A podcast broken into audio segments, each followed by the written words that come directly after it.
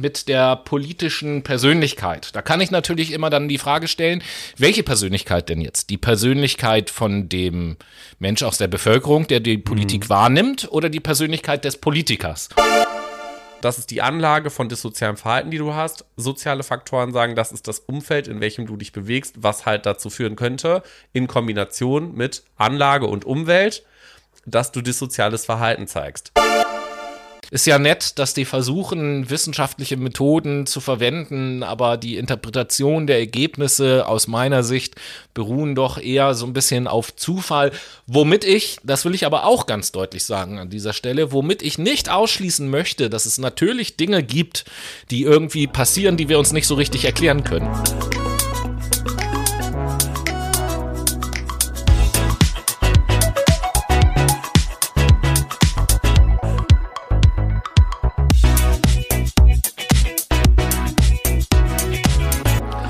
Hallo, liebe Menschen und herzlich willkommen zu eurem prophetischen Podcast im Jahr 2022. Und hallo Noah, frohes neues Jahr an euch alle und an dich natürlich auch. Ja, moin. Hallo liebe Menschen, schön wieder mit euch hier an den äh, Empfangsempfängern in Kontakt treten zu dürfen. Ich freue mich sehr, dass wir wieder das Jahr mit einem ja, neuen Thema einläuten. Genau, also erstmal äh, muss man natürlich sagen, also das ist diese Podcast-Folge ist jetzt sozusagen die Booster-Folge. Es genau. ist Freitag, wo wir das aufnehmen. Tobi und ich haben heute neue Mikrochips verpasst bekommen. Das Richtig? heißt, nein, nein, nein, Moment, Moment. Update Noah, wurde jetzt vollzogen. Du verwechselst das schon wieder. Aha. Das hatten wir in der Sendung schon geklärt. Es sind keine neuen Mikrochips. Sondern wir haben nur ein Software-Update bekommen. Ja, deswegen ne? sagte ich ja gerade eben, das Update wurde vollzogen. So. Und äh, wahrscheinlich wurden dann auch die Mikrochips wieder aufgeladen. Das muss ja irgendwie, irgendwie müssen die ja an Strom ja, kommen. Natürlich. Und, ne? Jetzt wurden so. mir heute Batterien in den Arm gespritzt. Batteriesäure und genau. Software-Update. Deswegen tut der Arm auch manchmal so weh. Einerseits das und zweitens ist natürlich diese Sendung für euch ein Booster, eine Podcast-Auffrischung nach dieser Winterpause. Wir sind endlich wieder da und haben richtig Bock. Yeah.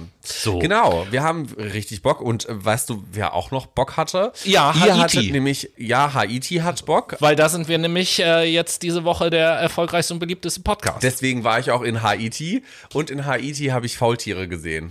Jo, genau, die Faultiere. Ihr habt es mitbekommen, äh, vor Weihnachten die Wahl zum Podcast hier des Jahres 2022. Siehst du, Noah reißt schon sein Döschen auf dazu. Wir stoßen an ja, auf das Faultier. Ding. Prost. Und wir stoßen an auf dich, liebe Hanna, denn die Hanna, auch ein Brainy der ganz frühen Stunde, hat uns das Faultier vorgeschlagen. Und es hat sich durchgesetzt. Prost. Prost. Mhm. Ja. Und äh, ansonsten, was haben wir heute vor zur Eröffnung des Jahres? Ich habe erstmal gekleckert hier. Ja. Scheiße.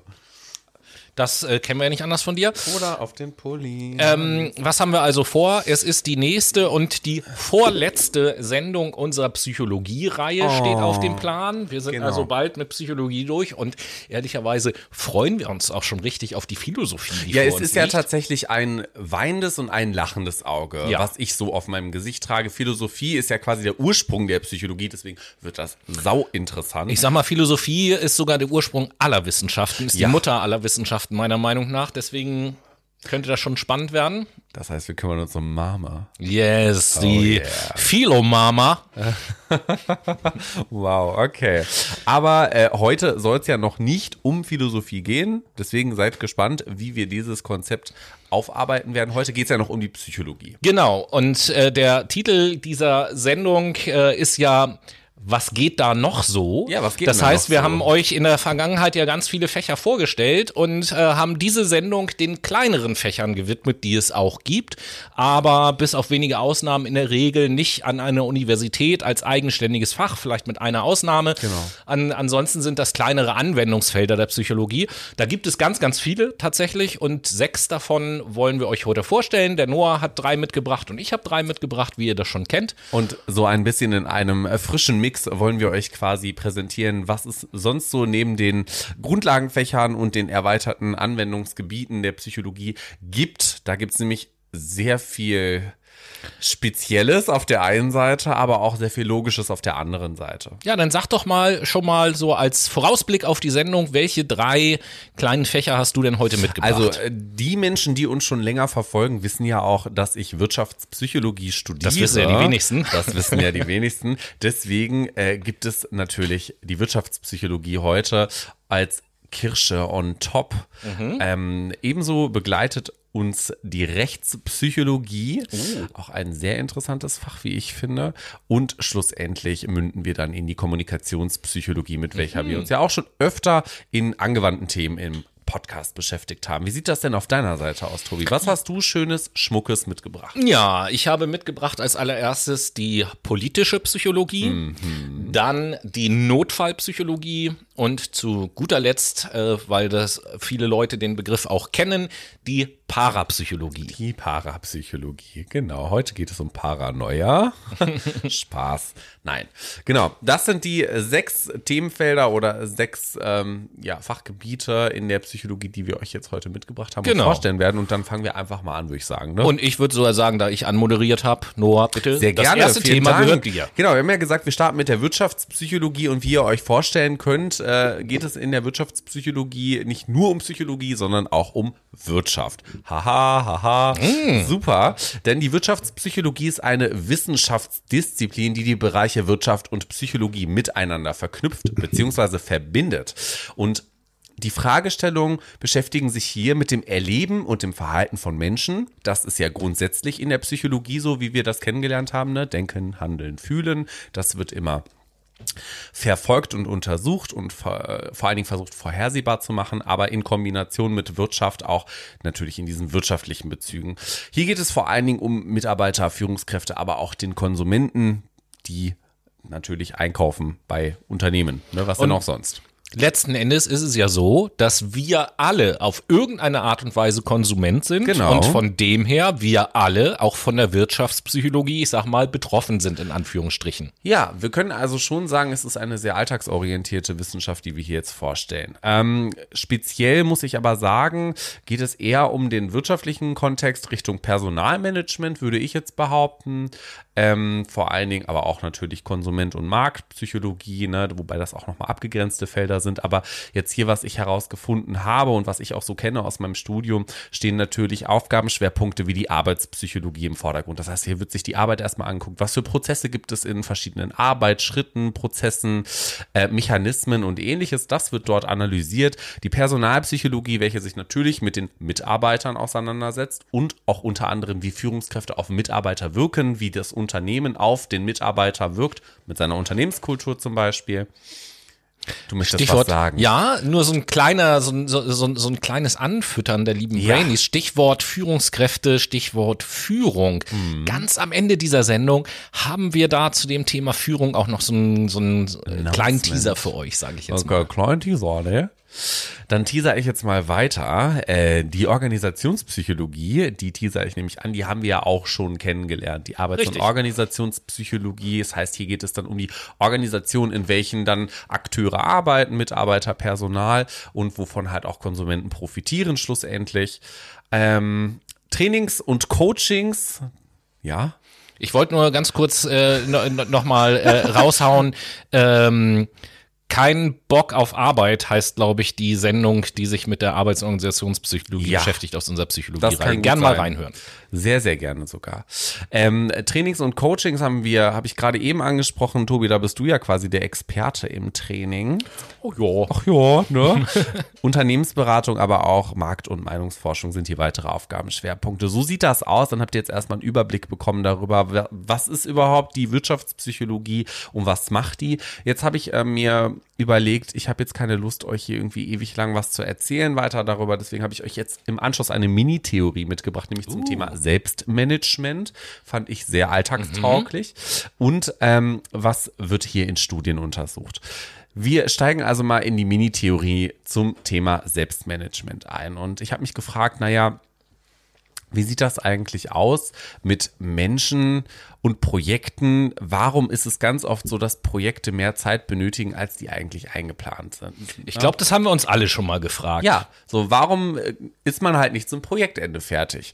Menschen neigen nämlich notorisch dazu, die benötigte Zeit für Projekte zu unterschätzen. Haha.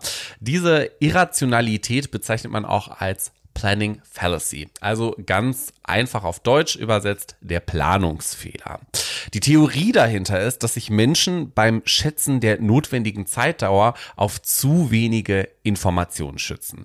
Beispielsweise berücksichtigen sie zu wenig, wie lange ähnliche Projekte in der Vergangenheit gedauert oder wie lange andere Personen für ähnliche Projekte gebraucht haben. Dabei ist es auch besonders tückisch, wenn man zu hastig ist. Nämlich, wer eine Aufgabe besonders schnell erledigen möchte, der ist in der Regel auch noch anfälliger für den Planungsfehler. Also hier konnten wir dann jetzt darstellen, warum entsteht das eigentlich? Warum brauchen Menschen mehr Zeit für Projekte? Was ist der Grund dahinter? Was, ist, was besagt die Theorie? Interessanterweise, das hat jetzt tatsächlich nichts mit Wirtschaftspsychologie mhm. zu tun, passt aber so ein bisschen zu dem Zeitabschätzen, wie lange brauche ich äh, für was, was du gerade gesagt hast. Habe ich gerade neulich im Seminar auch darüber geredet, dass ja, wenn wir selber uns äh, sagen, was weiß ich, ich plane mir jetzt morgens 30 Minuten Zeit ein, hm. um meine E-Mails zu lesen, als Beispiel, um jetzt nur mal was mir auszudenken. Genau, so eine Zeitmanagement-Methode so, einfach. Dann, ja. genau, dann ist es auch so, dass wir in der Regel diese 30 Minuten auch brauchen. Wenn wir sagen, ich plane mir 20 Minuten ein, um die E-Mails zu lesen, dann schaffen wir es auch in 20 Minuten. Mhm. So. Sondern wir wissen, wir haben uns so viel Zeit und dann brauchen wir auch die Zeit dafür. So. Das ist, äh, muss man in seiner persönlichen Zeitplanung auch so ein bisschen bedenken. Man kann für manche Dinge ruhig ein bisschen weniger Zeit einplanen, äh, weil man dann selber auch ein schnelleres Arbeitstempo hat. Aber wenn ich von vorne, mhm. das ist auch so ein psychisches Ding, wenn ich von vornherein weiß, ich habe jetzt eine Dreiviertelstunde Zeit dafür, dann lasse ich mir auch eine Dreiviertelstunde Zeit ja, dafür. Ja, aber ganz klar, ne? Also wir haben ja auch wir wollen ja auch quasi unseren, unsere Aufgaben in dieser gewissen Zeit bewältigen, wie du das gerade eben schon gesagt hast, mal eine ganz andere Theorie, wenn wir da gerade sind, ähm, oder eine ganz andere Methodik, die ich kennengelernt habe. Man soll jetzt seine E-Mails nur noch zweimal am Tag checken. Und dann auch wirklich so für 20 Minuten, weil dann hat man einen Berg am Anfang und einen Berg am Ende, den man abarbeitet und nicht zwischendrin von E-Mails genervt wird. Ergänzung, hm. nicht ganz am Anfang. Ich habe nämlich neulich auch gerade in der Seminargruppe erzählt, die ersten ein bis zwei Aufgaben des Tages, die sollte man erledigen, bevor man das erste Mal E-Mails mhm. liest, weil natürlich immer die Gefahr besteht, genau. wenn ich E-Mails lese, dass da schon wieder Sachen drin stehen, um die ich mich kümmern muss genau. und dann vergesse ich das andere und so. Genau, deswegen erstmal anfangen zu arbeiten und dann die E-Mails checken. Habe ich auch schon für mich so ein bisschen integriert. Hilft wirklich. Hätte ich nicht gedacht. Hilft wirklich. Weil wir haben ja auch keine Chat-Funktion, sowas wie Microsoft Teams. Ähm, und dementsprechend müssen wir uns E-Mails hin und her schieben und das ist saunervig. Mhm. Aber komm, wir schweifen ab. Wir wollten jetzt auch einmal noch auf die Studienlage eingehen. Und zwar, was wird in Studien innerhalb der Wirtschaftspsychologie untersucht? Das ist jetzt eine Studie, die nicht unbedingt in der Wirtschaftspsychologie angesiedelt ist, aber viel genutzt wird, die Heffron-Studie. Die Heffron-Werke-Studie, ah, ja. die taucht ganz viel im arbeits- und organisationspsychologischen ja. Kontext auf. Damals mal, wollten die nämlich ich, ich will dich ungern korrigieren, aber ich meine, der mhm. heißt Hawthorne. Ja, das kann, kann sein. Also Heffron, Hawthorne, ja, es kann sein. So ähnlich. Ja. Also äh, eine ja. englische Studie oder eine amerikanische eine hat gesagt. genau. Also grundsätzlich, ähm, was wird da untersucht, wie zum Beispiel Arbeitsbedingungen zu noch mehr Effizienz führen können. Ähm, allerdings hat man hier schnell auch etwas anderes erkannt. Ach, was denn? Nämlich in einer Fabrikhalle die Beleuchtung, so anders angefangen, in einer Fabrikhalle wurde die Beleuchtung verstärkt, wodurch erwartungsgemäß die Arbeitsleistung steigen sollte. Also, wenn es heller ist, dann wollen die Leute auch natürlich mehr arbeiten. Als man aber die Beleuchtung wieder auf die ursprüngliche Stärke zurückstellte, blieb die Arbeitsleistung dennoch erhalten. Also, Licht wurde wieder gedimmt, Trotzdem blieb alles gleich vom, von der Geschwindigkeit. Ich glaube, die haben damals Telefone zusammengebaut. Das war das, ja. Ähm, Erstaunlicherweise leisteten die Arbeiterinnen sogar noch mehr, als die Halle weiter verdunkelt wurde. Man hat sich also gefragt, was geht denn jetzt auf einmal mit den Girls da ab? Man erklärte sich dieses scheinbar unlogische Ergebnis so, dass die Arbeiterinnen wussten, Teil einer Studie zu sein, was sie natürlich stolz machte und ihre Arbeit hiermit mehr Sinn verliehen wurde. Ähm, man hat hier dann im Zuge, Mayo hieß der Dude, der das unter anderem mit untersucht hat, man beauftragte Mayo und weitere Kollegen mit ähm, einer weiteren Studie, in dem sie Tausende von Interviews zu Motivation, Zufriedenheit und Sinnesempfindung ähm, untersuchten. Und das Ergebnis war für die damalige Zeit gerade revolutionär. Härteres Anpeitschen also dieses von hier, ne, mach mal ein bisschen schneller. Härteres Anpeitschen führte nicht unbedingt zu mehr Leistung, sondern Mitarbeiterinnen steigerten ihre Leistung dann, wenn sie in ihrer Arbeit Sinn sahen und wenn sie ihre Leistung oder für ihre Leistung Anerkennung erhalten haben von ihren Kollegen und wenn sie gute Beziehungen zu ihren Vorgesetzten waren. Das war im Übrigen auch eine Schlüsselstudie, die dazu führte, dass diese HR, so Human Relation Bewegung quasi initiiert wurde. Hast du gerade äh, in welchem Jahr oder in welchen Jahren wurden diese Studien durchgeführt? So grob? Boah, das war 1900, irgendwas um die 50er rum. Mhm. Ich google das einmal, dann wissen wir das auch. Das, Aber- das ist der Podcast, in dem der Chef noch selber googelt. Genau, richtig. Aber diese Half-Thrown oder Half-Thrown-Studie hat halt diesen Effekt, Half-Thrown-Effekt nennt man den. Das, ich kann es nicht aussprechen. Wir lassen das. Hawthorne. Hawthorne. So, wir lassen das jetzt einfach so. Aber dieser Effekt besagt halt, dass wenn man Teil einer Studie ist, dass die Leistung halt prinzipiell erhöht sein kann. Nennen wir ihn den Age-Effekt. Ah nee, das könnte auch verwechselt werden mit Heroin. Das ist nicht gut. Age-Effekt. Gut, wir gehen einfach darauf ein, dass die Studie ähm, in den 1920er und 1930er Jahren Also in schon- Chicago, schon- in Chicago Schon richtig lange her und ich Ne? finde es ehrlicherweise fast schon erschreckend, dass diese Studie so lange her ist und eben genau wie du gesagt hast, ich finde das ja ganz wichtig, Ja. ergeben, ergeben hat, dass die Sinnhaftigkeit der Tätigkeit zu mehr Leistung führt und auch die positive Beziehung zu meiner Den Führungskraft Ja, genau. ähm, und die Anerkennung, die ich bekomme. Und bis heute in vielen Unternehmen das noch nicht in der Unternehmenskultur verankert ist, dass es darum geht, den Mitarbeitern einen Sinn in ihre Tätigkeit zu vermitteln, ein gutes Verhältnis von der Führungskraft. So, das ist ja so ein Thema, mit dem ich mich zurzeit auch gerade Ja, beschäftige, wie klar. du weißt. So und äh, krass, dass diese Studie so lange her ist und dann so wenig passiert ist. Ja, ich finde das total krass, ähm, dass wir das nicht gecheckt haben. Ich bin da auch vollkommen bei dir. Vielleicht können wir dieses Thema ja aufgreifen, wenn wir mal zu dem Thema Leadership etwas machen sollten. Vielleicht kommt das ja in nächster Zukunft. Who Wer knows? weiß, who knows? Wer weiß. Aber das war jetzt erstmal die Wirtschaftspsychologie, in die wir so ein Stück weit abgetaucht sind. Und passend dazu hast du ja quasi ein Pendant geliefert. Wirtschaft ist ja auch immer verknüpft mit Politik Ach, und ah, mit Lobbyismus. ja, ne? ja, ja, ja. Dementsprechend ist ja die Kommt jetzt die Lobbypsychologie. Ach nee. die, die politische Psychologie ein sehr wichtiges Themenfeld, oder? Ja, genau, die, äh, das ist in der Tat so. Und ähm, ihr könnt es euch fast schon denken, Noah hat eben gesagt, die Wirtschaftspsychologie verbindet Wirtschaft und Psychologie, die politische Psychologie verbindet die Psychologie mit der Politikwissenschaft. Oh Wunder, oh Wunder. Aber wie ihr das von Definition auch schon kennt in der Psychologie, geht es natürlich hier auch äh, um die Aufgabenbereiche und die politische Psychologie versucht also, politische Prozesse und Strukturen sowie politisches Denken, Fühlen und Handeln mit psychologischen Theorien zu erklären und mit psychologischen Methoden zu überprüfen. Das ist also das. Und ähm, ähnlich wie andere Fächer auch, hat auch die politische Psychologie so eine Geschichte hinter sich. Ähm, so die ersten Themen, mit denen sich die politische Psychologie beschäftigt hat, das war so in den 40er Jahren des letzten Jahrhunderts. Damit haben die angefangen, sich mit der sogenannten politischen Persönlichkeit auseinanderzusetzen. In den 60er Jahren kam dann so das Thema Analyse von Wahlverhalten und politischen Einstellungen dazu. In den 80er Jahren hat sich der Schwerpunkt wieder so ein kleines bisschen verändert. Da ging es um die Beschäftigung ähm, mit den Inhalten und der Verarbeitung von politischen Kognitionen. Und äh, ab den 90er Jahren ging es vor allen Dingen um sogenannte Intergruppenprozesse und, ein, und ihr Einfluss auf politisches Handeln. Und Das ist ähm, total interessant, wenn man das mal auf Barack Obama, deinen zweitletzten und deinen letzten Punkt und auf Trump überträgt. Ja, also nicht nur das. Politische Kognition, yes we can zum Beispiel. Du brauchst ja auch nur hier nach Deutschland zu gucken, was Corona-Politik, Querdenker, äh, AfD, bla bla, das, ja klar, auf jeden Voll, Fall. voll. Und ähm, vor allen Dingen, wenn wir, wenn wir tatsächlich mal anfangen mit der, ähm, mit der politischen Persönlichkeit, da kann ich natürlich immer dann die Frage stellen, welche Persönlichkeit denn jetzt? Die Persönlichkeit von dem Mensch aus der Bevölkerung, der die Politik wahrnimmt, oder die Persönlichkeit des Politikers? Und das sind sozusagen zwei Seiten einer Medaille, die auch beide betrachtet werden. Äh, zuerst will ich kurz ein paar Worte sagen zu dem Thema Personenmerkmale politischer Führungs, äh, Führungspersonen. Und ähm, Da gibt es eben drei Bereiche, das ist jetzt äh, vielleicht wenig überraschend, drei Bereiche, die für die politische Psychologie von Interesse sind, wenn Sie sich Politiker angucken.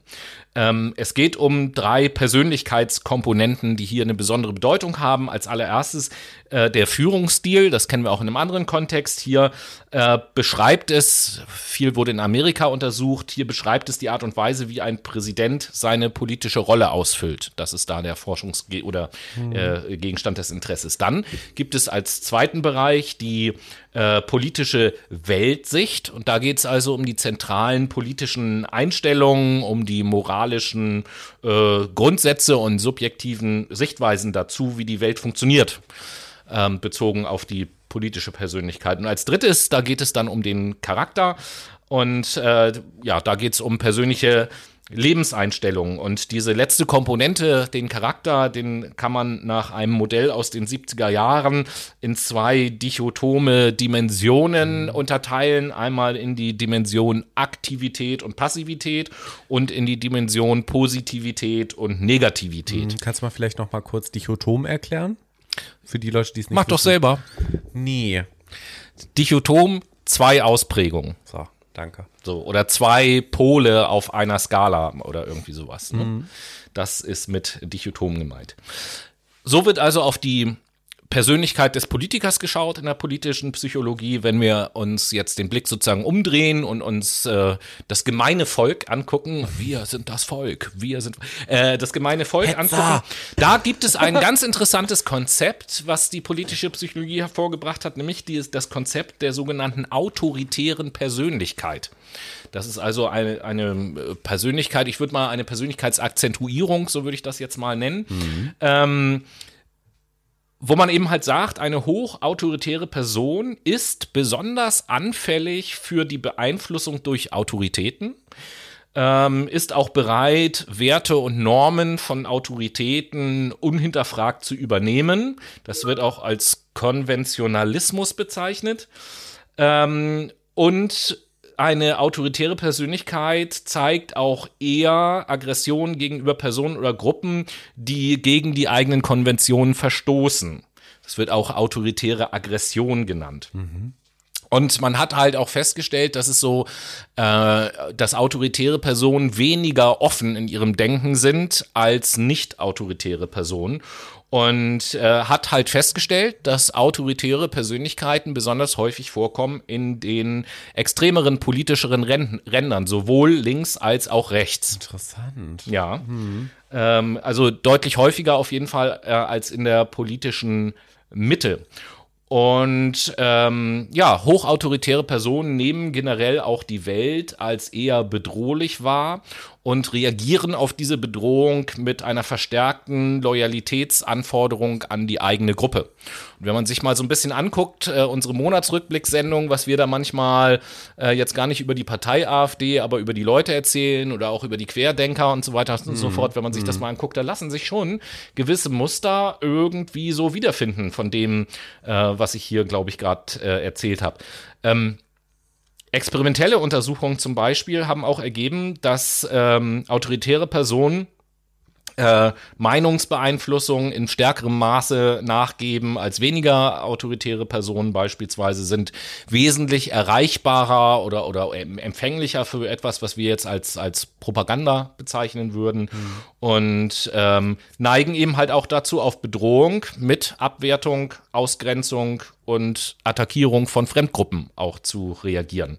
Mhm. Und ähm, ja, es lassen sich zum Beispiel oder es haben sich in Studien äh, auch deutliche oder starke Zusammenhänge zwischen ähm, Autoritarismusneigung, so nennt sich das Ganze dann, und Vorurteilen gegenüber ethnischen Minderheiten, Homosexuellen, Juden, Frauen und so weiter und so fort ergeben. Mhm. Also schon nicht nur rein auf die Politik begrenzt, diese Erkenntnisse finde ich schon sehr interessant. Sau interessant. Das erklärt vor allen Dingen auch vieles, wie die Dynamik in unserer Gesellschaft ist. Mhm. Ne? Und vor allen Dingen, ich finde, das zeigt sich, wir sind in Deutschland immer noch von der Kultur ein bisschen bedeckter. Wir wollen nicht, dass alles so ans Tageslicht kommt. In Amerika ist das halt so ein bisschen offensichtlicher, sagen wir es mal so. Ne? Wenn wir jetzt irgendwie in Richtung Rassismus gehen oder Queerfeindlichkeit oder sowas, das erklärt schon vieles. Mhm.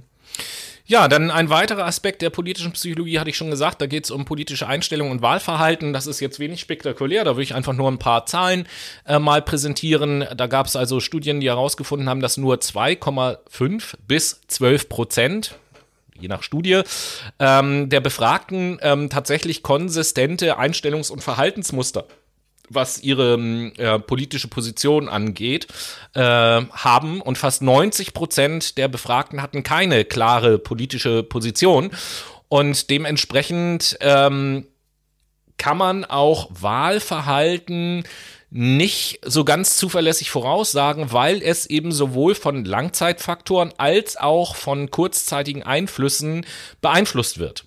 So, Langzeitfaktoren sind als Beispiel, oder das ist eigentlich so der Hauptfaktor, äh, schlicht und ergreifend die Identifikation mit äh, einer Partei, die oftmals aus familiären Sozialisationsprozessen ähm, hervorgeht.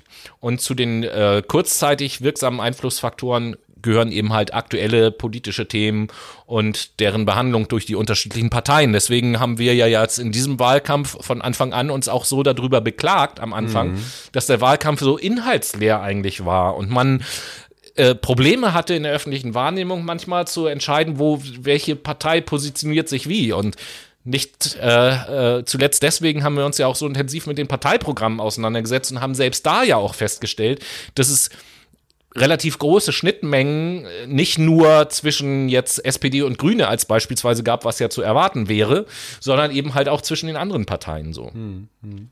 Das, äh, das ist halt das und die Persönlichkeit der Kandidaten spielt da auch eine Rolle. Ähm, ja, genau. Und dann kommen wir zu dem wie ich finde, spannenderen Thema als dieses Wahlverhalten, nämlich zu diesen äh, Intergruppenprozessen. Mhm. Und äh, die beschäftigen sich natürlich damit, wie bewerte ich meine eigene Gruppe, wie bewerte ich andere Gruppen, zu denen ich dazugehöre. Und es gibt natürlich eine eigene eine Eigengruppenbevorzugung, so heißt das Ganze. Ähm, das hat was mit der Theorie der sozialen Identität zu tun, ist auch ein psychologisches Konzept und ähm, besteht letzten Endes aus drei Punkten. Der erste Punkt ist, dass Menschen eine positive Selbsteinschätzung erhalten oder herstellen wollen. Da hatten wir witzigerweise neulich am Telefon ja auch gerade so ein bisschen drüber gesprochen. Ähm, dann ist es so, dass Menschen einen Teil ihrer Selbsteinschätzung aus der Gruppenzugehörigkeit und den Bewertungen dieser Gruppe auch ableitet. Mhm. Und äh, die Bewertung einer Gruppe ergibt sich aus dem Vergleich dieser Gruppe mit relevanten anderen Gruppen. Also der Vergleich spielt da halt eine Rolle. Menschen sind also bestrebt, Gruppen, denen sie sich zurechnen, positiv von anderen Gruppen abzusetzen, um so eine Gefährdung ihrer sozialen Identität zu vermeiden oder ihre Selbstwertschätzung zu verbessern.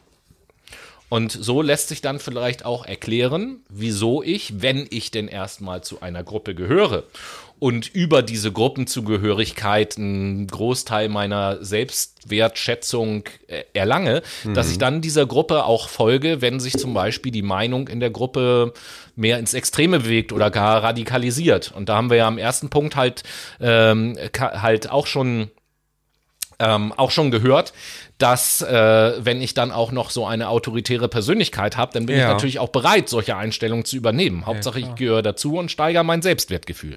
Natürlich. Das äh, als kurzen Einblick in die politische Psychologie. Und somit haben wir ja quasi schon die ersten beiden Stationen unserer heutigen Sendung abgehakt. Du sagst und es. Ihr durftet ein bisschen mehr Wissen dazu erwerben. Und ähm, das ist jetzt so lange her, dass wir letztes letzte Mal gepodcastet haben. Was, wenn wir jetzt die ersten beiden Teile durch haben, was, was kommt dann jetzt? Ja, jetzt kommt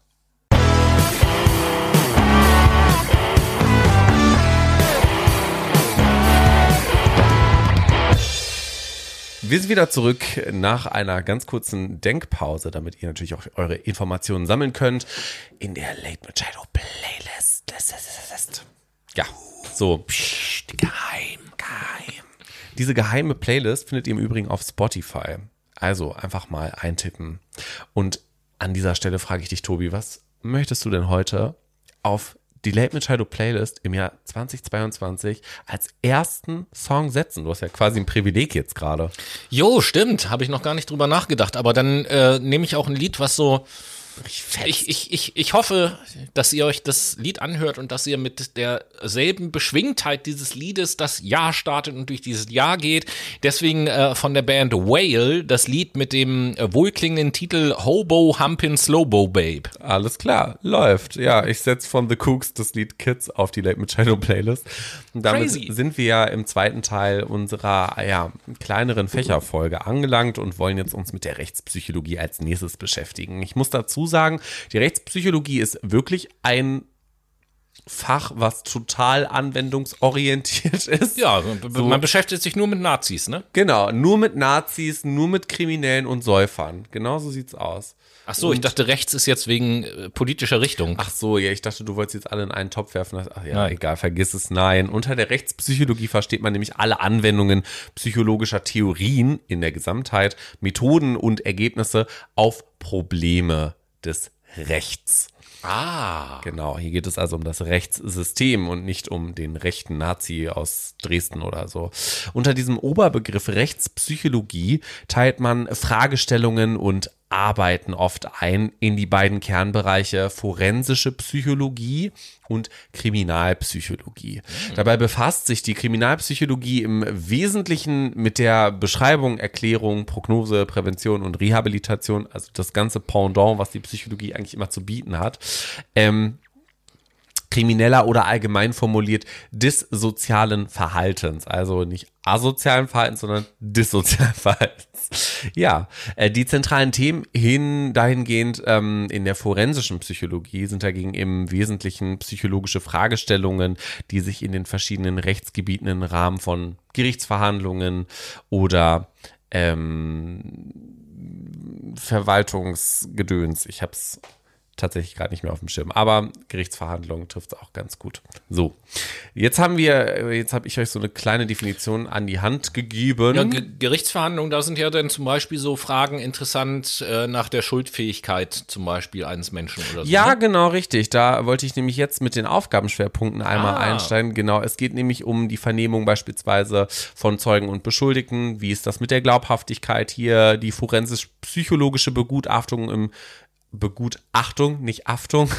im Straf-, Zivil-, Sozial- oder Verwaltungsrecht. Ähm, dann natürlich aber auch, wie sieht das aus mit der psychologischen äh, Täterschaft Ermittlung? Ne? Also kann hier überhaupt jemand als Täter identifiziert werden, ja oder nein? Die Polizeipsychologie spielt da mit rein. Das ist bestimmt auch ein Thema, was Tobi sehr interessiert.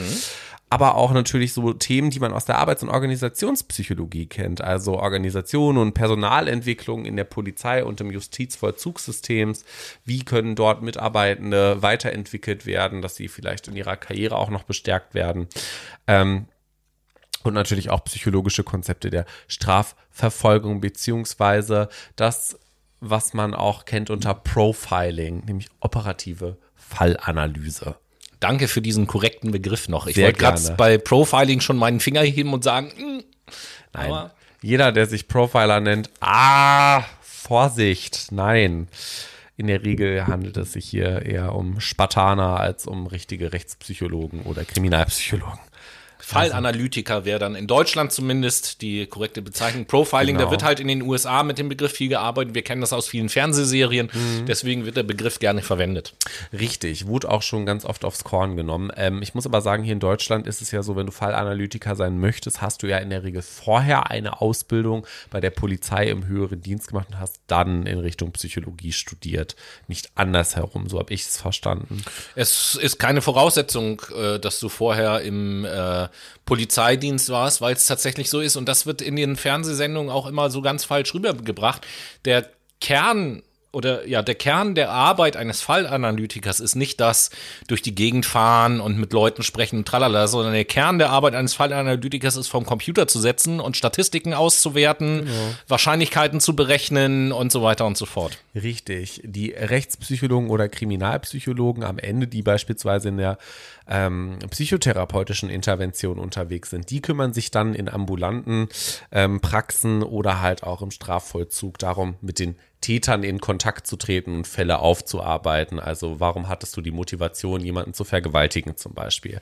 Das machen auch nicht die Kriminalpsychologen per se, sondern PsychotherapeutInnen, die eine Spezialisierung in der Rechtspsychologie oder Ja, Kriminalpsychologie und es gibt ja haben. es in fast jedem Gefängnis arbeiten ja auch Psychologen, die sich Genau. dann entsprechend äh, mit den Menschen auseinandersetzen und so. Richtig, genau. Das ist auch tatsächlich ein Muss, wie ich finde. Aber wir schweifen ab. Ich habe ja gesagt, ich bringe euch eine Mini-Theorie und auch so eine kleine Studienlage mit.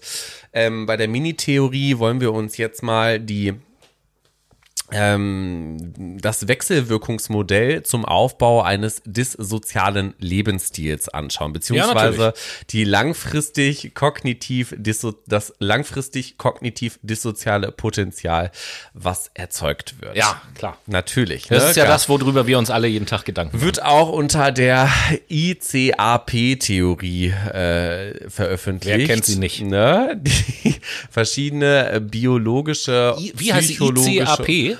ICAP. Also ICAP, nicht, nicht, verwechseln mit, ICAP. I, nicht verwechseln mit ACAP, Nein, sondern ICAP. ICAP. ICAP, nicht B. Ne?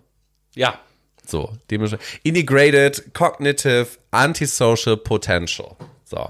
Das guckt sich halt biologische, psychologische, soziale Risikofaktoren aus unterschiedlichen Lebensbereichen an, integriert das in ein Modell und sagt, genau deswegen entwickeln Menschen dissozial, einen dissozialen Lebensstil. da schließt sich gerade ein Kreis. Ja. Ich glaube, wenn ich das jetzt mal so missbräuchlich verwende, ich glaube, äh, viele Menschen, die ACAP benutzen, haben ICAP. ICAP. Weißt ja, du? ja, natürlich. Das macht ganz, ganz Sinn, um ehrlich zu sein.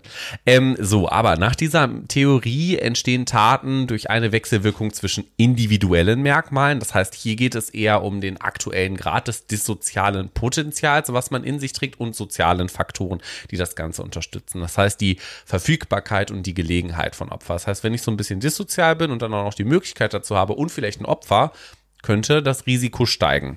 individuelle, du Opfer, individuelle Merkmale beziehungsweise der aktuelle Grad des dissozialen Potenzials wird hier in der Theorie bestimmt durch motivierende Faktoren wie Langeweile, Ärger, Alkohol und Drogen oder Einflüsse einer Peer Group wie das zum Beispiel in kriminellen Banden der Fall sein kann. Ähm, In Räuberbanden. in Räuberbanden. genau. Diese wiederum sind bestimmt durch aktuelle Besonderheiten der Lebenssituation. Hier geht es zum Beispiel um Konflikte in der Partnerschaft, im Beruf oder äh, in der Existenz zum Beispiel. Also, dass jemand ein unsicheres Umfeld in sich trägt oder darin lebt. Die Gelegenheitsstruktur für dissoziales Verhalten auf der einen und die Verfügbarkeit von Opfern auf der anderen Seite ist abhängig von Routinehandlungen und Gewohnheiten der Person. Zum Beispiel häufiges Rumhängen beziehungsweise das Aufsuchen von Problemgebieten und Milieus. Und der Aufenthalt in günstigen Gelegenheitsstrukturen, günstig soll hier gemeint sein, dass diese Gelegenheitsstrukturen, also das Fördern dieses dissoziale Verhalten, erhöht das aktuelle dissoziale Potenzial. Wie umgekehrt aber auch das aktuelle dissoziale Potenzial die Person motiviert, günstige Gelegenheiten zu suchen. So, ob es nun in einer konkreten Situation zur Ausübung dieses dissozialen Verhaltens kommt, hängt auch von, wir sind Menschen, kognitiven Prozessen ab. Ganz klar. Bei denen subjektiv Kosten und auch Nutzen sowie die Wahrscheinlichkeit des Eintretens der Konsequenzen verschiedener Verhaltensalternativen im Kopf überschlagen werden und mal so grob ausgerechnet wird. Was könnte da denn passieren? Was ist das? Was ist der Outcome für mich? Wie viel Effort, also wie viel Aufwand muss ich reinstecken und könnte es positive oder negative Konsequenzen für mich geben? So, zur Ausübung dieses dissozialen Verhaltens kommt es aber nicht nur bei einer rational günstigen Kalkulation, also ja, das ist ja alles ganz super, was ich mir im Kopf zusammengesponnen habe. Wir können ja mal jemanden überfallen oder eine Tankstelle überfallen zum Beispiel. Da kommt ja Kohle bei uns rum. Auch ein, ähm, auch ein aktuell hohes dissoziales Potenzial, zum Beispiel höherer Ärger, der entstehen könnte oder Alkoholeinfluss, kann auch dieses dissoziale Verhalten auslösen. Also es muss nicht immer nur die Kohle am Ende des Tages da stehen, sondern ich will auch vielleicht jemandem mal auf die Fresse hauen. So.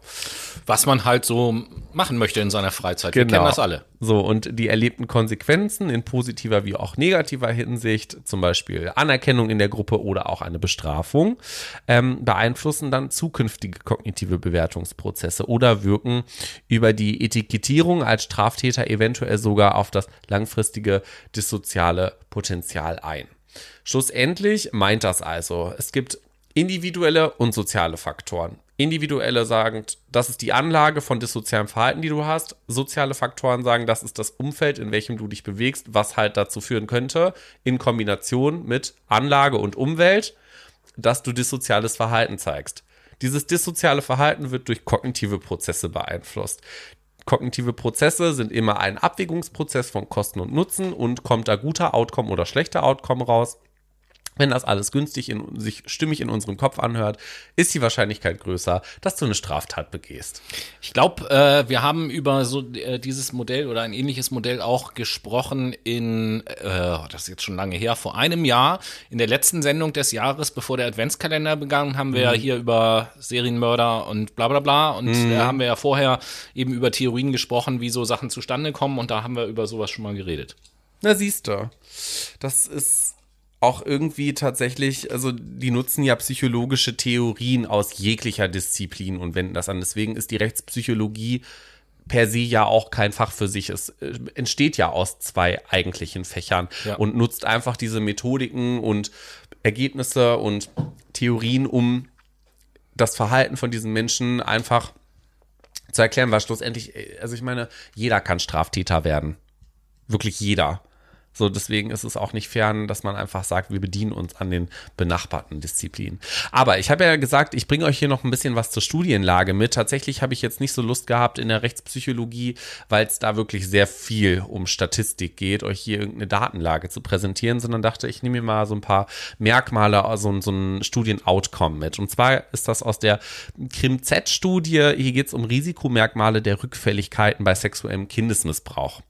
Also es geht hier um Kinderschänder und warum können diese Menschen rückfällig werden. Und hier sind jetzt, warte mal, drei, sechs, neun, zwölf Punkte aufgelistet. Die werde ich jetzt nicht alle vorlesen. Ich glaube, ich lese mal die ersten vier vor. Ähm, warum werden Menschen denn wieder zu sexuellen Kindesmissbräuchlern? Geringe oder keine vorher vorausgehenden Kontakte zwischen Täter und Opfer sind da Risikomerkmale. Täter mit einschlägigen Vorstrafen, erste Sexualdelikte vor dem 21. Lebensjahr, aber auch Missbrauch von jüngeren Kindern, mehreren Kindern, Missbrauch ähm, auch oder ausschließlich männlicher Opfer sind hier äh, Risikomerkmale. Ja, vielleicht noch eins, geringer Alkoholeinfluss bei der Tat. Also man ist sich dieser äh, Sache bewusst, die man da tut. Genau, also auch quasi ein ziemlich düsteres Feld, in dem man da unterwegs ist. Aber es ist doch sehr spannend, weil man Menschen ähm, in ihren Abgründen ein bisschen erkunden kann. So sieht das aus. Ja, ähm, Abgründe gibt es halt auch im Leben grundsätzlich, wenn es ähm, zu Notfällen oder auch Notfallsituationen kommt. Deswegen hat Tobi sich jetzt hier mal die Notfallpsychologie ja, rausgesucht. Ne? Notfälle können Abgründe sein. Genau. So, ne? Ähm, ja, Notfallpsychologie. Womit beschäftigt die sich? Beziehungsweise ich will das mal an dem Unterschied äh, festmachen äh, gegenüber der in Anführungsstrichen normalen Psychologie, wenn wir jetzt mal an therapeutisches Arbeiten denken. Mhm. Ähm, für gewöhnlich ist es ja so, in einer Therapie werden ja in der Regel Dinge besprochen, behandelt, verarbeitet, wie auch immer man das bezeichnen möchte, die irgendwo in der Vergangenheit liegen und ähm, eben etwas äh, tieflegendes, grundsätzliches, was Einfluss auf unser Denken, Fühlen und Handeln hat. Ihr kennt das aus den Psychologiesendungen, immer diesen Dreiklang Denken, Fühlen und Handeln und so. Hm. Ähm, in der Notfallpsychologie geht es tatsächlich um äh, akute Belastungsreaktionen und kurzfristige psychologische ähm, Folgestörungen, sage ich jetzt mal, aufgrund von irgendwelchen extremen Situationen. Das heißt, es geht jetzt hier um Tornado fegt durch Hamburg Zum Beispiel. und ich sitze in der Wohnung und der ja. Tornado fegt über mein Haus. Genau. Oder hier letztes Jahr Ahrtal zum Beispiel. Oh ja. So ne, die, die Anwohner dort, die jetzt ihr Haus verloren haben, als Beispiel, klassisches Beispiel. Oder äh, ein Zugunglück mhm. mit, mit vielen, vielen Verletzten. Und da ähm, geht es dann sowohl um die sogenannten Primärbetroffenen als auch um die Sekundärbetroffenen. Also die Primärbetroffenen sind ja die Menschen, die direkt betroffen sind, die Opfer sind, verletzt mhm. wurden, wie auch immer. Und die sekundär Betroffenen können zum Beispiel, und das ist auch ganz wichtig in der Notfallpsychologie, auch die Hilfskräfte sein. Mhm. Sanitäter, Polizisten, Feuerwehrleute, technisches Hilfswerk, all die Leute, die bei Großschadensereignissen beispielsweise äh, als erstes vor Ort sind und Hilfe leisten. Oder wenn ich es in einem kleineren Rahmen nehme, du hast jetzt gerade Hamburg als Beispiel angesprochen, mhm. ähm, S-Bahn-Wache Ja. Da hat sich ein Mensch auf die Gleise geworden, ist überfahren worden. Die ersten, die meistens da sind, sind die S-Bahn-Wache, die sehen das da mit abgetrennten Beinen und tralala, keine Ahnung, solche Leute. Ne, das, das sind eben halt äh, Betroffene, die dann von der Notfallpsychologie ähm, profitieren können und die quasi sofort dann erst, das, man nennt es auch psychologische Erste Hilfe, was da gemacht wird. Mhm. Und ähm, das, gerade diese psychologische Erste Hilfe muss noch nicht mal zwingend immer durch ausgebildete Psychologen durchgeführt werden, sondern gerade bei der Polizei und Feuerwehr äh, haben wir eben halt auch ausgebildete Peers, die heißen dann halt auch so, die Weiterbildungen im psychologischen Bereich besucht haben, mhm. die sich genau damit auseinandersetzen und die dann die ersten Gesprächspartner sind und gegebenenfalls dann natürlich auch weitervermitteln können, die Leute, wo sie sie sagen, okay, der braucht äh, auch weitergehend äh, noch eine psychologische Betreuung, irgendwie ein paar Sitzungen, äh, in denen man mal über das eine oder andere sprechen kann, mhm. dann wird das eben halt auch ähm, in die Wege geleitet. Und ähm, ja, die, die ersten Schritte, die da gegangen werden, sind äh, ganz normal einfach auch das Dasein, ein Gespräch führen, zuhören, mal in den Arm nehmen und so. Alles das, was Menschen eben halt brauchen, wenn sie gerade eine Extremsituation erlebt haben, die ja bei den meisten Menschen, wenn kurzfristig auch geholfen wird, ähm, und das ist das Präventive daran, ja auch dafür sorgen soll, dass nicht langfristig irgendwelche Schäden, irgendwelche Traumata, Ängste, die dann entstehen können oder so, äh, dass das eben halt nicht passiert. Also für mich jetzt zum Verständnis als Laie in der Notfallpsychologie, es geht um kurzfristige Stabilisation Richtig. der Menschen, dass sie halt nicht einen kompletten Kollaps bekommen. Ganz genau. Kurzfristige Stabilisierung und Unterstützung bei der, Verarbeitet, bei der Verarbeitung des Erlebten. Mhm. Das ist schon schlau, geht's. dass man da diese Peers nutzt, weil das ja auch Angehörige quasi im beruflichen Kontext ist. Ne? Also stell dir jetzt mal vor, da wird so ein fremder Psychologe kommen, so, hallo, ja, ich habe gehört, hier wurde jemand überfahren, Sie haben das gesehen, wollen Sie mal drüber reden? Das funktioniert ja Ja gut, an, so gut, ne? Angehörige ne? sind jetzt in der Regelfall nicht Peers, weil äh, ist ja nicht so, ah, okay, ich bin jetzt die Frau von einem Polizisten, ich lasse mich jetzt mal psychologisch nee, nee, nee, weiterbilden. Arbeitskollegen sind Ach so, ja, ja, oder ja, Führungskräfte ja. jetzt bei der Feuerwehr. Ja, ja, Beispiel. genau. Das meine ich. Mhm. Ne? Mhm. Vollkommen, vollkommen richtig. Und ähm, genau, darum geht es. Und da gibt es, äh, um äh, da einfach nur kurz so einen Einblick zu geben, äh, da gibt es so ein paar Standardsachen, die manchmal gemacht werden. Es gibt äh, das sogenannte psychologische Debriefing. Mhm. Das äh, findet in der Regel sowieso auch statt nach äh, jedem Großschadensereignis oder, oder äh, ähnlichem, unabhängig davon, ob da jetzt Leute wirklich Probleme haben oder nicht. Aber dieses psychologische Debriefing wird oftmals gemacht und das ist eine, eine Gruppenveranstaltung in der Regel, die ähm, nach einem festen Schema abläuft. Das funktioniert so in sieben Schritten. In dem ersten Schritt wird erstmal durch den, der das Ganze dann moderiert, das Ziel dieser Sitzung halt äh, erklärt. Jedes Mitglied, fast dann wie in so einer Art Selbsthilfegruppe, ohne dass ich das jetzt wertend meine, äh, jedes Mitglied stellt sich selber erstmal vor und, und beschreibt aus seiner Sicht, was passiert ist. Und bereits das zu beschreiben, was passiert ist, ist ja schon der erste Schritt der Verarbeitung. In dem Moment, wo ich über etwas Erlebtes rede, kann ich ja gar nicht anders, als das auch anzufangen zu verarbeiten. Mhm. So, wenn ich nicht darüber spreche, dann schaffe ich das auch beiseite zu drängen und nicht darüber nachzudenken. Aber liebe Leute, versucht mal über irgendetwas zu sprechen, woran ihr nicht gleichzeitig denkt. Das geht ich gar glaub, nicht. Ich glaube, wir reden hier über das klassische Bild vor dem inneren Auge. Ne? Also ja, die Situation so. nochmal zu durchleben, sorgt ja auch dafür, dass wir sie verändern können, dass wir das nicht mehr so dramatisch wahrnehmen können, sondern mit einer Distanz quasi. Wir sind nicht mehr in der Situation, die ist vorbei. Das kann mhm. man wahrnehmen, alles ist gut. Naja, gut, ist jetzt nicht alles, aber das passiert. Also. Genau.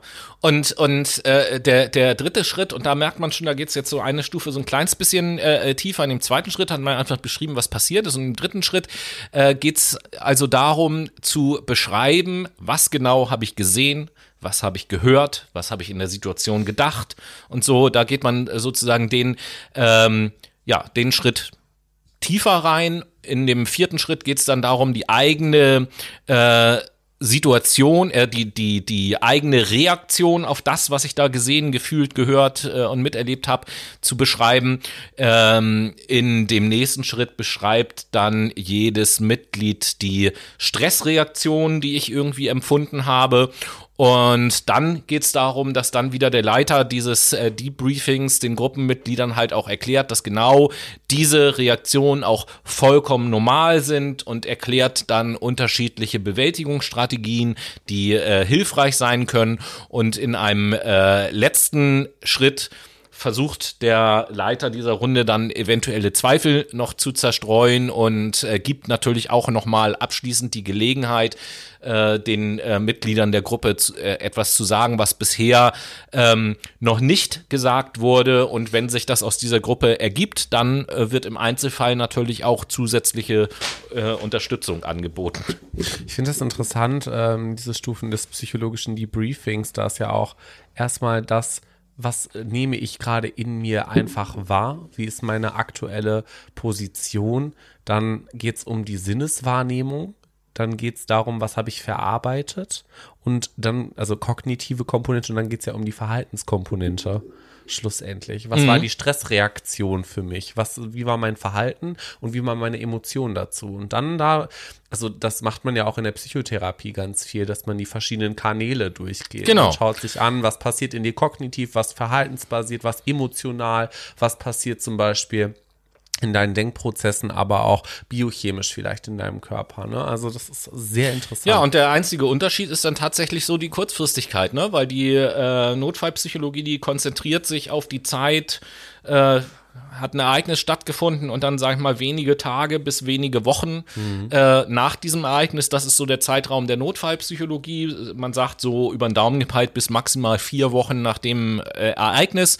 Das ist Notfallpsychologie und ähm, so ein Debriefing findet in der Regel äh, in den ersten 24 bis 72 Stunden nach so einem Ereignis statt.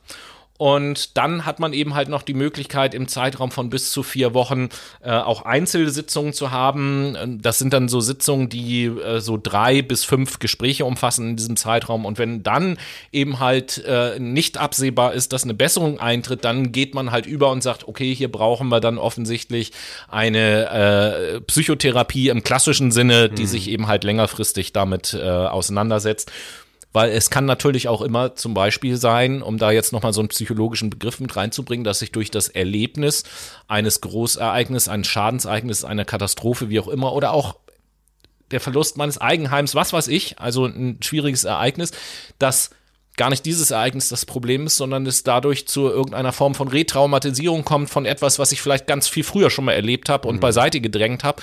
Und bei solchen Sachen ist dann natürlich eine richtige Psychotherapie angezeigt. Ähm, aber in den meisten Fällen sind eben halt diese äh, kurzfristigen Maßnahmen sehr, sehr wirksam, wenn sie denn auch konsequent gemacht werden. Das ist klar. Und was auch ganz wirksam ist, ist ja, wenn man ein bisschen verarbeitet, kognitiv im Sinne von Musik, oder? Ach, ist das so? Ja, das ist so.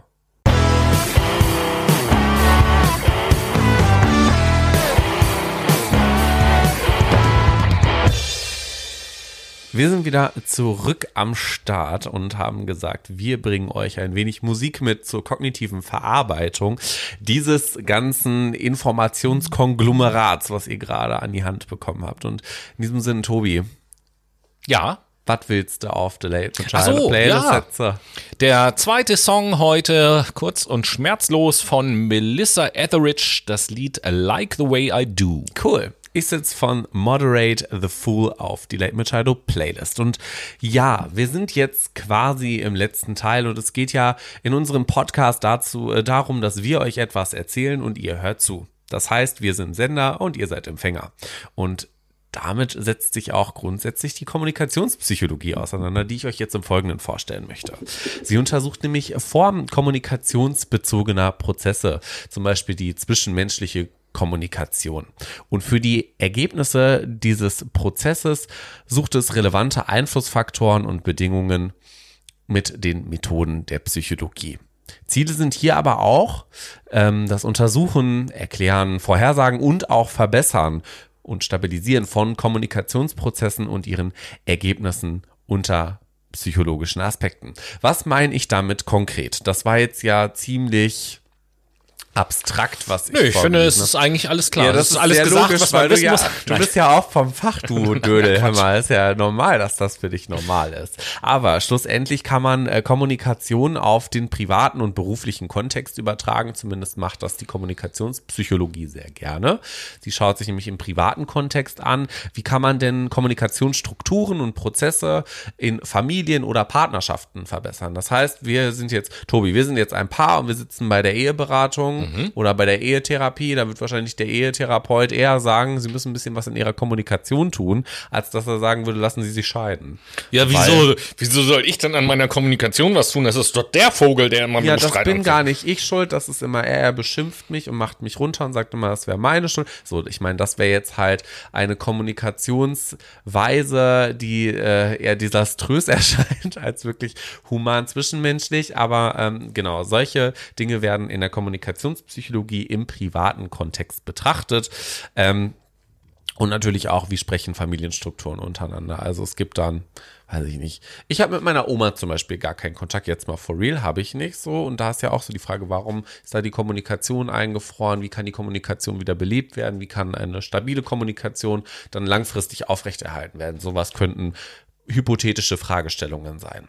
Beruflicher Kontext schaut ein bisschen anders aus. Hier schaut man sich ähm, beispielsweise Beratungs- und Therapiesitzungen an, also wie ist die Patienten-Klienten-Beziehung oder psychosoziale Beratung. Du gehst jetzt zum Ach, jetzt wollte ich zum Welt-Aids-Tag sagen. Das äh, ist aber Bullshit. Es gibt ja AIDS-Beratungsstellen. Und wenn da Menschen hinkommen, die mit AIDS sich infiziert haben, äh, brauchen sie natürlich erstmal wahrscheinlich eine notfallpsychologische Intervention, um da nochmal drauf zurückzukommen, aber auch ein gewisses psychosoziales Beratungssystem und da ist die Kommunikation natürlich auch sehr entscheidend. Auch im Kontext von Personalmanagement, also im Sinne von Mitarbeitergespräch, Mitarbeitergesprächen, da kann natürlich auch viel optimiert und analysiert werden, aber auch in Gesprächen zwischen Arzt und Patient. Also ich sage dir zum Beispiel als Arzt, dass du sterben wirst. Wie kann ich dir das am besten sagen? Da bringt die Kommunikationspsychologie ähm, ja ganz gute Tipps mit. Äh, ja. Aber es geht auch noch weiter. Es geht, kann sich auf den Lehrerberuf, es kann sich auf Verkaufsverhandlungen beziehen, auf Erziehungsberatung, auf Trainingsprogramme, eigentlich auf alles, weil alles Kommunikation ist. So, denken Ja? wir mal an Watzlawick, Paragraph 1, man kann nicht nicht kommunizieren. Richtig, ne? denken wir an Niklas Luhmann, Systemtheorie, dann wissen wir, Interaktion ist gleich Kommunikation, Kommunikation gleich Interaktion. Aber wir wollen euch hier nicht lange äh, noch auf die Folter spannen. Ich habe ja gesagt, ich bringe euch wieder eine Mini-Theorie mit und jetzt gucken wir uns das ganz klassische Vier-Ohren- und Vier-Münder-Modell nach Schutz von Thun an. Schutz von Thun war Tobis Professor, muss man dazu Danke, sagen. dass du das sagst. Sehr gerne. Ich wollte das einmal ganz kurz unterstreichen. Äh, ist äh, schon eine Ehre, oder? Äh, sagen wir mal so, äh, als Ehre empfinde ich das jetzt nicht, aber es war schon ein Erlebnis, den als Dozent zu erleben, nicht nur wegen des Namens, sondern weil er tatsächlich wirklich auch ein, ein guter Dozent war. Fachlich, äh, inhaltlich bin ich jetzt nicht immer äh, seiner Meinung in allen Sachen so, aber es ist einfach ein, es einfach ein cooler Prof gewesen, wo man super gerne zur Vorlesung gegangen ist, dem man richtig, richtig gut zuhören konnte und so. Das war schon ein Erlebnis immer seine Vorlesung, weil die eben halt auch nicht so hier PowerPoint-Präsentation, tralala, sondern der hat da auf der Bühne Der. Theater, der hat performt, genau, sehr schönes Wort, genau. Psychodrama hat er da gemacht mit euch. So, aber ähm, äh, nach seiner Theorie ist es so, dass es eine Nachricht gibt, die immer von Sender, vom Sender zum Empfänger und auch wieder zurückgeschickt wird. Ne? Also Tobi, ich spreche jetzt gerade mit dir, ich gucke dich an, ich kommuniziere Botschaften zu dir, Nachrichten. Und diese Nachrichten, die können ja auch einen gewissen Nachrichteninhalt haben. Und Schutz von Thun postuliert hier, dass es ein, dass es vier Seiten einer Nachricht gibt. Es gibt eine Sachebene, eine Appell, äh, Appellseite, eine Beziehungsseite und eine Selbstkundgabeseite. Hierzu hat er ein ganz klassisches Beispiel. Mann und Frau im Auto, Mann fährt, Frau auf dem Beifahrersitz, Frau sagt, es ist grün. Was sagt Damit sie? ist im Übrigen, äh, um kommunikative Missverständnisse an dieser Stelle zu vermeiden, damit ist übrigens die Ampel gemeint und Genau. nicht das Auto oder die Hose oder so. Die Ampel ist grün. Da ist jetzt die Frage, Tobi, auf der Sachebene, was möchte denn die Dame kommunizieren? Ah, auf der Sachebene ist es kompliziert. Ich würde sagen, die Ampel ist grün. Genau. Was will sie denn auf der Appellebene ihrem Empfänger quasi postulieren? Fahr endlich los! Genau, gib Gas, Junge. Auf der Beziehungsseite, was würdest du vermuten? Ich kann besser Auto fahren als du. ja, oder auch, du brauchst meine Hilfestellung beim Autofahren. Du bist ohne, also du brauchst hier meine Hilfe. Und Selbstkundgabe, Ich bin ungeduldig, ich habe doch keine Zeit. Genau, ich hab's eilig, richtig. Und der Mann könnte es natürlich auch ähm, anders verstehen. Also das ist jetzt so, was der Sender zum Empfänger hinsenden kann auf diesen vier Ebenen. Und das gibt's natürlich auch noch im Vier-Ohren-Modell. Also wie kommt das beim anderen Menschen an? Auf der Selbst, äh, auf der Sachebene würde man sagen, naja, worüber spricht sie hier gerade? Wie kommt das bei mir an? Was ist, was ist ihr Gehalt oder ihr Inhalt der Nachricht? Dann würde man auf der 2000 Euro netto. dann würde man auf der Appellebene fragen, okay, was will sie denn jetzt von mir? Was, was, was will sie von mir? Dann auf der Beziehungsebene, ähm, wie steht sie zu mir und auf der Selbstkundgabeebene, was offenbart sie hier über sich? Ähm, genau, das ist so ein bisschen dieses vier Ohren, vier Münder Modell. Das ist auch ja, es ist ganz gut und ich glaube, Ja, das das, Ding hat ist- auch ihre Berecht, seine Berechtigung, aber Total. Es, ist, es ist halt auch ein Modell, ne? Es ist ein Modell Theorie. wie andere Modelle auch. Wichtig ist hier äh, noch zu sehen, also in unserer Kommunikation ist alles in Ordnung, solange wir äh, auf derselben Ebene empfangen, wie auch gesendet wird. Problematisch Genau. wird es immer, wenn der Sender auf einer Ebene sendet und der Empfänger das auf einer anderen Ebene empfängt. Dann habe ich so eine Situation, wo es, äh, ich sag's jetzt mal so, Dissonanzen in der Kommunikation gibt. Ja, aber volle Möhre. Und äh, das Fehlinterpretation von Ja, genau. nonverbalen Signalen zum Genau. Beispiel. Und das, das kennt ihr aus eurem eigenen Erleben natürlich auch. Ne? Genau. Wenn, wenn ich anfange, auf kommunikativer Ebene Dinge falsch zu interpretieren, falsch setze ich jetzt mal ein Anführungszeichen, weil ich in der Situation ja meistens nicht weiß, dass ich es falsch interpretiere. Mhm. Ähm, deswegen mache ich da nicht wirklich einen Fehler oder so. Aber immer dann kommt es eben halt zwischenmenschlich oder kann es eben halt zwischenmenschlich zu Spannungen kommen. Genau so ist es. Und wir haben ja, also ich habe ja gerade eben schon mal angesprochen, wenn ich jetzt ein nonverbales Signal von dir viel interpretiere, kann es ja auch zu Dissonanzen kommen. Genau, der Mittelfinger ist, glaube ich, sehr eindeutig. Aber ein Ja oder ein Nein ist in Deutschland ganz klar. In Indien oder China wäre das schon mal ein bisschen anders. Genau, es gibt also Kulturen, wo Kopfschütteln Ja bedeutet zum Beispiel. Richtig. Äh, ähm, Aber äh, im Übrigen, sowohl über dieses Modell als auch über diese Dinge haben wir in einer unserer Duologien, die sich mit dem Thema Kommunikation beschäftigt hat, nämlich auch schon gesprochen. Ganz genau so ist es. Da haben wir nämlich auch über die 55-7-38-Regel geredet. Also 55 Prozent der äh, Sprache, die wir nutzen, ist nonverbal, 7 Prozent verbal und 38 ist paraverbal. Also hier geht es um Tonalität, Intonation, also Sprechpausen, ähm, Lautstärke und so weiter und so fort. Und äh, das kommt ja von, ich glaube, er heißt Albert Morabian. Ne? Ja. Und Kollegen. Und die haben sich 1976 in einer klassischen Studie mal zusammengesetzt und untersucht, wie Menschen anhand des mimischen Ausdrucks und des Tons eine Person beurteilen. Ja, Tobi hat jetzt gerade hier so eine Fratze gezogen und ich muss mal kurz auf Stopp machen, weil ich mir so dachte, was wollte er denn jetzt von mir? Und das war tatsächlich eine Dissonanz. Eieiei. Ich wollte eigentlich gar nichts, sondern ich wollte nur auf das Stichwort Mimik reagieren. Und Das das, hat Noah ein bisschen gemacht. aus dem Konzept gebracht. Richtig, genau. Also, wo waren wir? Wir waren da, dass dieser mimische Ausdruck und jetzt auf. so. Und des Tons einer Person beurteilt werden soll. So, Sprecherinnen wurden, ähm, wurden hierzu instruiert, das neutrale Wort vielleicht so zu betonen, dass es Neutralität mögen oder nicht mögen gegenüber einer imaginären Person vermittelt. Dies wurde auf Band aufgezeichnet und zusätzlich zu den Bandaufnahmen wurden den Versuchspersonen Fotografien vorgelegt, deren mimischer Ausdruck Neutralität, mögen bzw. nicht mögen darstellte. Alle drei möglichen mimischen Ausdrucksformen wurden mit allen drei Vertonungen des Wortes vielleicht kombiniert. Es resultierten demnach insgesamt neun Kombinationen. Logisch. Es zeigten sich, es zeigte sich, dass die Art des mimischen Ausdrucks einen stärkeren Einfluss auf die Beurteilung hat als der Ton. Also, das, was du gerade eben mit mir gemacht hast, nämlich mich tatsächlich mit einer Fratze total aus dem Konzept gebracht, anstatt etwas zu sagen, hat mehr Wert gehabt in dem Moment für mich.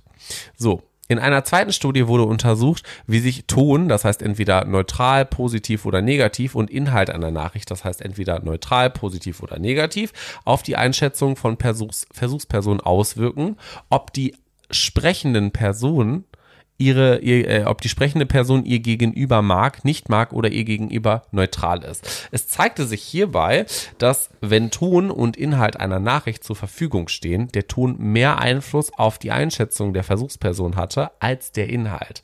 Die Studien zeigen demnach, dass non- und paraverbale Signale wichtiger sind als die verbale Mitteilung per se, besonders bei inkongruenten Botschaften, wie du sie hier gerade eben geschildert hast, Tobi. Hm. Ja, also wenn ich dir jetzt sage, Tobias, ich mag dich ja wirklich sehr gerne. Das musste ich dir jetzt auch schon mal sagen. Also oh, da das, bin ich dir aber dankbar. Ja, das hört sich sehr inkongruent an. Also es hört sich einfach nicht echt an. Genauso ist das halt, wenn ich jetzt sagen würde, oh, es ist total toll mit dir zu podcasten und ich zeig dir gerade den Mittelfinger. Da würdest du dir wahrscheinlich auch denken, ja, okay. Ach, Noah, da freue ich mich richtig drüber. Ja, genau. Also wir sehen, Paraverbalität und Nonverbalität hat auf jeden Fall mehr Gewichtung für uns. So sieht das in der Kommunikationspsychologie aus. Bisschen abstrakt. Abstrakt ist tatsächlich auch, wie wir Menschen gegenüber Hellsehern und Wahrsagern stehen. Deswegen hat Tobi jetzt, jetzt die, die Parapsychologie mitgebracht, die er uns jetzt vorstellt, ne? Ja, äh, zugegebenermaßen habe ich mich damit ein bisschen schwer getan. Das glaube ich. äh, tatsächlich aber, weil das äh, ja durchaus ein geläufiger Begriff ist, habe ich gedacht, das darf hier in unserer Psychologiereihe nicht fehlen, dass wir zumindest in einem kleinen Ausschnitt mal auch über dieses Thema zumindest ganz kurz reden. Warum ganz kurz? Weil Parapsychologie natürlich unter den Psychologen, unter den meisten Psychologen zumindest eher als Pseudowissenschaft denn als wirkliche Wissenschaft gesehen wird. Mittlerweile auf Deutschland bezogen ist das auch keine universitäre Wissenschaft mehr. Bis vor ein paar Jahren gab es in Deutschland noch ein Institut an einer Uni, ich glaube in mhm. Freiburg, äh, was ein, äh, ein, ein parapsychologisches Institut, wo es eben halt auch einen Professor gab, der gelehrt und geforscht hat in dem Bereich. Und ähm, ja. Der ist jetzt arbeitslos. Nee, der lebt nicht mehr. Ähm, oh. Ups. Der ist ins Jenseits gegangen, genau. in seinen Forschungsbereich ist Geil. Gegangen. So, nee. Äh, was ist die Parapsychologie, um das kurz zu definieren? Äh, die Parapsychologie beschäftigt sich ähm, mit jenseits des normalen Wachbewusstseins liegenden psychischen Fähigkeiten, die das normale Erkenntnisvermögen übersteigen, so heißt es in der Definition. Was sind da also so Untersuchungsgegenstände oder Untersuchungsgebiete, Themen, mit denen sich die Parapsychologie auseinandersetzt?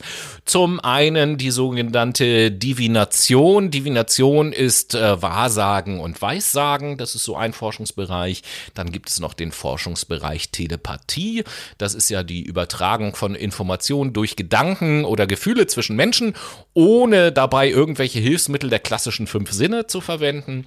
Dann gibt es noch den Bereich der Präkognition. Da geht es um das Empfangen oder Wahrnehmen von Informationen zukünftiger Ereignisse, bevor diese eintreten. Und, das ist auch ganz wichtig, ohne dass sie aus den Möglichkeiten der Vergangenheit oder Gegenwart extrapoliert werden. Sich richtig schön wissenschaftlich formuliert das Ganze. Dann gibt es noch den Bereich des Hellsehens, selbstverständlich. Da äh, geht es um das ähm, Erhalten von Informationen über Begebenheiten oder Ereignisse, die an entfernten Orten ähm, stattfinden. Dann geht es um das Thema Psychokinese. Psychokinese ist die Fähigkeit, materielle oder physikalische Prozesse mit Hilfe äh, bisher unbekannter Mittel, wie es so schön heißt, zu beeinflussen.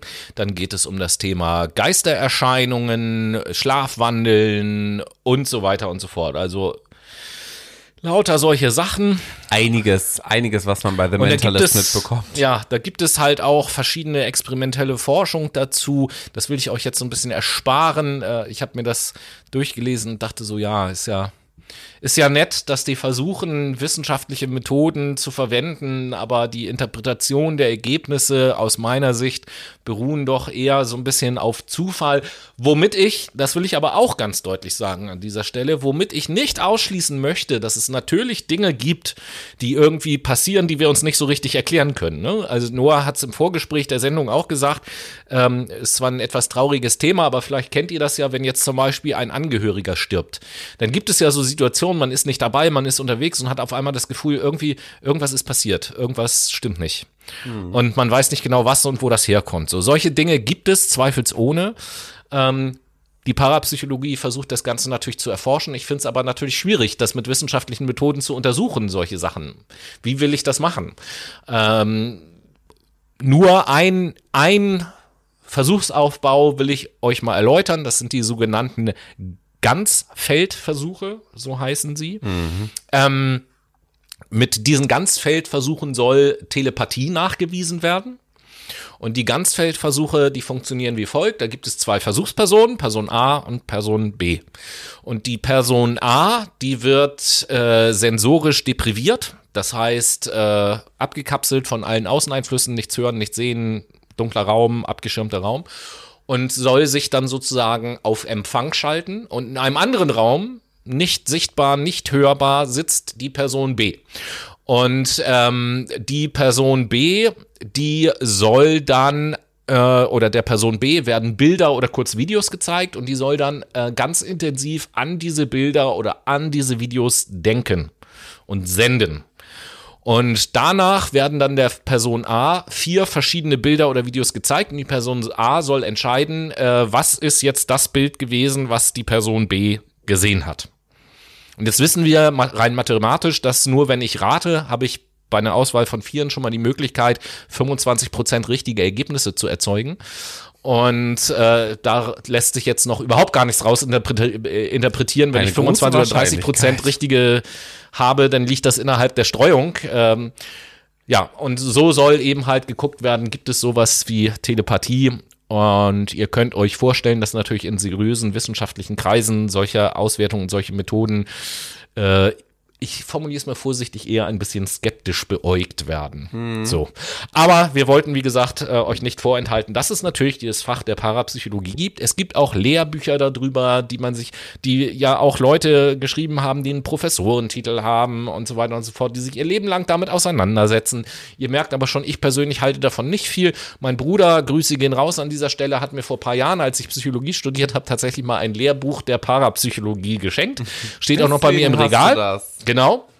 Und ich hatte mir auch echt mal vorgenommen, das zu lesen. Noah hat es gerade in der Hand und sieht da ein Lesezeichen drin. Äh, wenn du uns mal sagst, wie viele Seiten das Buch gesamt hat. 22. Und, nein, wie viele so. Seiten das Buch gesamt hat und auf welcher Seite das Lesezeichen ist. Also, das Buch hat 300 79 Seiten, mhm. Tobi ist auf Seite 22. Genau, ich bin also über die Seite 22 nicht herausgekommen, weil nach den ersten 22 Seiten habe ich gesagt, das, was ich da gelesen habe, das äh, Aha, ist, ist, ist, so, ist so weit entfernt von dem, wie ich denke und wo ich mich bewege und so weiter und so fort, dass ich es einfach nicht geschafft habe, mich weitergehend mit diesem Thema auseinanderzusetzen. Das ist total in Ordnung. Dankeschön. Äh, Dankeschön für diese ähm, na, sehr empathische Botschaft. Ja, nicht nur diese, äh, für, für dieses Debriefing zum Thema äh, Parapsychologie, dass das auch in Ordnung ist und normal, dass ich so empfinde, Richtig. dann äh, können, kann ich jetzt doch ruhigen Gewissens und ganz entspannt können wir jetzt das Ende dieser Sendung einläuten. Genau, richtig. Wir haben es quasi geschafft mit äh, den kleinen Fächern. Genau. einen kleinen Überblick bekommen. Schreibt uns doch mal gerne auf Instagram, dort heißen wir Fuck My Brain, welches dieser sechs Fächer euch am meisten angesprochen habt und ob ihr vielleicht noch einen Wunsch habt, ob wir mal irgendwann vielleicht zwischendrin einfach in der Psychologie vorstellen sollen. Jo, ein, ein, eine Sendung haben wir ja sowieso noch. Es wird noch die, die äh, Resterampe geben äh, in einem Monat, mhm. äh, was, was, was sonst noch so übrig blieb, weil wir im Zuge der Psychologie-Reihe hier und da von euch mal Nachrichten bekommen haben und äh, es durchaus Wünsche gab, könnt ihr mal das erklären oder über diesen Begriff noch reden. Das haben wir jetzt gesammelt und verwursten das in der letzten Sendung. Da gibt es also noch mal ein paar Begriffe, Phänomene, Paradoxien oder so, über die wir sprechen. Genau. Und das bildet dann den Abschluss der Psychologie-Reihe. Aber ansonsten könnt ihr euch natürlich auch freuen. Wir haben ja jetzt hier schon die ganze Zeit angeteasert, ob wir nicht mal was über Leadership machen. Jo. Werden wir. Also der Januar, in den wir jetzt hier reingestartet sind, äh, enthält ja noch zwei weitere Sendungen. Und genau. wir haben gesagt, wir wollen den ersten Monat des Jahres 2022, so viele Zweien da drinne, mit einer, ich liebe diesen Begriff mittlerweile, mit einer unserer Duologien starten mhm. und werden also eine Duologie zum Thema Führung machen. Das ist das, was äh, euch in den nächsten beiden Wochen erwarten wird. Deswegen seid gespannt, was euch da erwarten wird Richtung Leadership und was wir da an guten Studien vielleicht auch mitbringen werden. Who knows? Who knows, genau. Und in diesem Sinne, äh, Ich bin froh, Woche. dass es wieder losgeht. Mir hat Spaß gebracht. Ich hoffe, euch bringt es auch Spaß, äh, diese Sendung anzuhören. Letzte Worte, wie immer, vom Noah. Ja, ich bedanke mich auch und freue mich auf nächste Woche. Macht's gut. Ciao.